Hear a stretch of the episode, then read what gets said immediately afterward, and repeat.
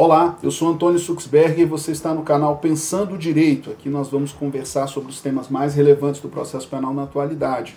E quer tema mais relevante do que o juiz das garantias?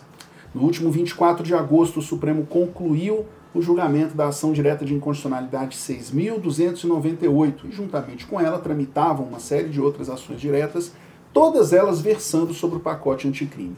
Uma das mudanças mais relevantes que a Lei 13.964 de 2019 trouxe para o desenho do direito processual penal foi justamente a inserção no nosso direito processual penal do juiz das garantias.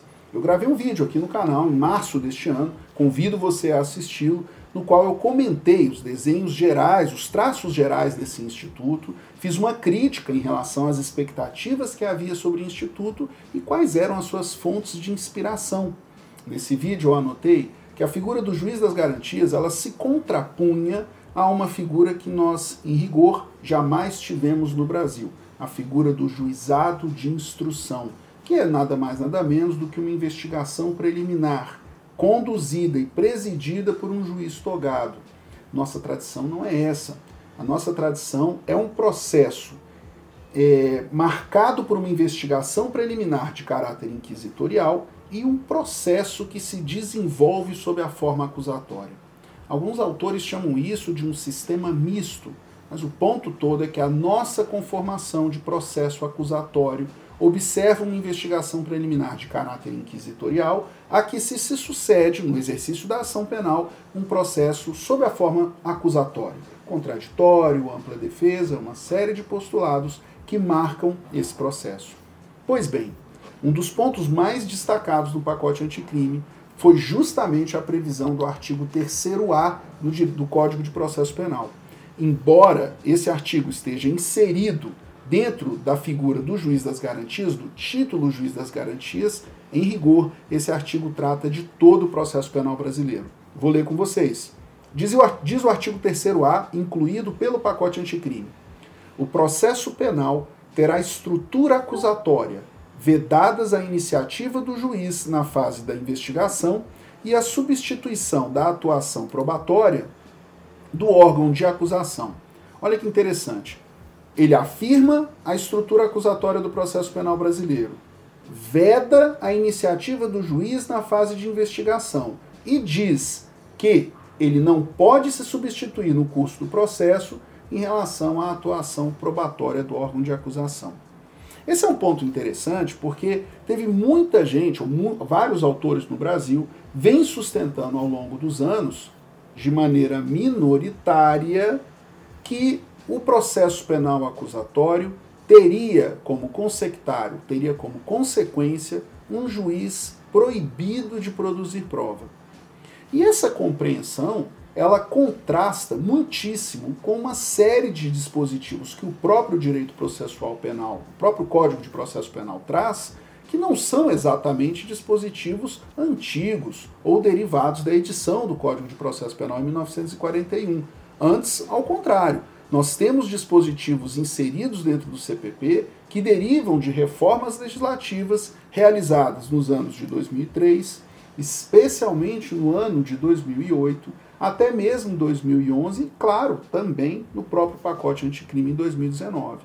Então, como entender esse desenho de estrutura acusatória? Pois então, o Supremo Tribunal Federal, quando julga a ação direta de inconstitucionalidade, ele dá a interpretação conforme a esse enunciado para poder destacar o seguinte: colho do julgamento. Nos limites legalmente autorizados, o juiz pode determinar a realização de diligências suplementares para o fim de, dirimir dúvida sobre questão relevante para o julgamento do mérito. Vejam que interessante. Quando nós estudamos tradicionalmente o direito processual penal, nós o fazemos a partir da apresentação dos modelos ou dos tipos de processo penal. E nesse estudo, usualmente, falo isso especialmente ao aluno de graduação, nós estudamos quais são as características do modelo inquisitivo e quais são as características do modelo acusatório. Pois então, deixa eu fazer a pergunta que realmente interessa. Será que de fato convém, no atual, no atual quadro em que nós estamos, ficar cotejando características de tipos ou processos penais cuja conformação histórica, contextualizada no tempo e no espaço, não encontra exata fidelidade ao que sejam essas características, deixa eu ver se eu me explico melhor.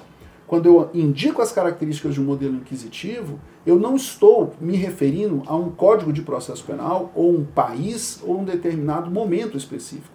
Eu estou falando das características chaves que informam o que seja um processo penal, especialmente no período antecedente à ideia de Estado liberal ou mesmo a compreensão mais atual que temos de Estado de Direito. Quando falamos de um modelo acusatório, nós estamos falando da possibilidade de processo penal que se coadune, que seja compatível com os sentidos de Estado de Direito, Estado social ou a conformação de Estado democrático de direito. Nesse, nesse sentido, quero destacar, embora nós utilizemos como ferramenta pedagógica a compreensão de modelo inquisitivo e modelo acusatório, sabe qual é a pergunta que efetivamente interessa? É saber quais são as conformações possíveis do processo penal na atualidade dentro do modelo acusatório? Essa é a pergunta que interessa. Porque temos distintas possibilidades normativas dentro de um processo penal acusatório nos países em geral. Brasil, Colômbia, Argentina, Chile, Alemanha, Itália, França, Espanha, Portugal, são países que têm conformação do seu processo penal com semelhanças e diferenças entre si mas não parece correto afirmar que esse país ou aquele tem um processo penal de fato inquisitivo. O que nós temos são conformações diferentes de um processo penal acusatório. E nesse sentido, o processo penal acusatório no Brasil marcadamente observa um juiz que tem iniciativa probatória. E por que que ele tem? Porque a busca da verdade daquela hipótese acusatória deduzida ou seja, o fato imputado pelo titular da ação penal, que se afirma ter sido praticado pelo acusado, essa verdade interessa ao julgador. O juiz, ele é imparcial. Ele se apresenta como um terceiro, alheio às paixões das partes. Mas isso é algo bem diferente de um sujeito desinteressado da verdade da imputação. O juiz, ao menos na nossa conformação institucional, tem sim um compromisso com a busca da verdade, para tanto é dotado das possibilidades de, como diz o Supremo, dirimir dúvida relevante para o julgamento do mérito. Essa compreensão rememora até mesmo o debate presente no início da década de 90, quando, entre outros autores, por exemplo, a professora Ada Pellegrini Grinover é, destacava que o modelo acusatório é compatível com a iniciativa probatória do juiz e só não é compatível naquelas conformações de processo penal marcadamente adversarial. De maneira bem clara, o sistema adversarial é uma possibilidade do processo penal acusatório. Está longe de ser a sua única possibilidade de conformação. A nossa conformação de processo penal acusatório tem muito mais que ver com aquilo que a professora Ada chama de um processo de desenvolvimento oficial ela diz que é um processo marcadamente acusatório inquisitivo, para usar uma expressão só ligada por hífen, acusatório inquisitivo, para poder marcar aqui o compromisso que o juiz tem com a verdade da imputação e o fato dele ser dotado de iniciativa probatória. Ah, professor, mas essa iniciativa probatória, ela é exercitada sem limites? Eis o ponto de destaque.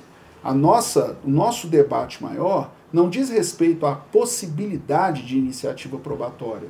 O nosso debate diz respeito sobre como o juiz realiza essa iniciativa probatória. E aí, nesse, nesse sentido, é que vem o pacote anticrime e o Supremo reforça essa compreensão para dizer um processo penal que tem estrutura acusatória é um processo penal que assegura ao julgador iniciativa probatória, mas que ele não o faça se substituindo à atuação acusatória.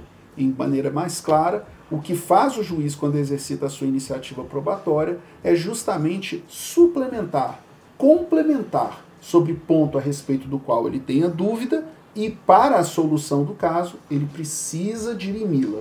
Essa é a questão. Então, há um cuidado aqui que tem que ser destacado, porque muitas vezes esses temas aparecem com uma certa confusão conceitual. E aí o vídeo aqui serve como alerta a essa compreensão. Vamos lá.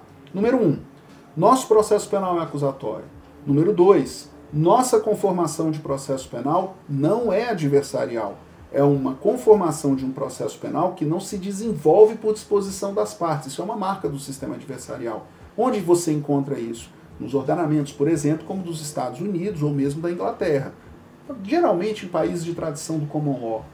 No nosso ordenamento, nós temos aquilo que nominamos como um processo de desenvolvimento oficial, em que o processo penal se realiza perante um juiz imparcial, mas um juiz compromissado com a verdade da imputação e, portanto, dotado de iniciativa probatória.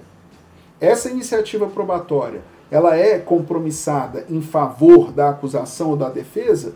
Não, o juiz é imparcial. Ele busca a verdade da imputação. E ao fazê-lo, ele não se substitui a uma parte que seja falha ou leniente. O que de fato ele faz é suplementar, complementar essa gestão da, pra, da prova, que principalmente é entregue às partes.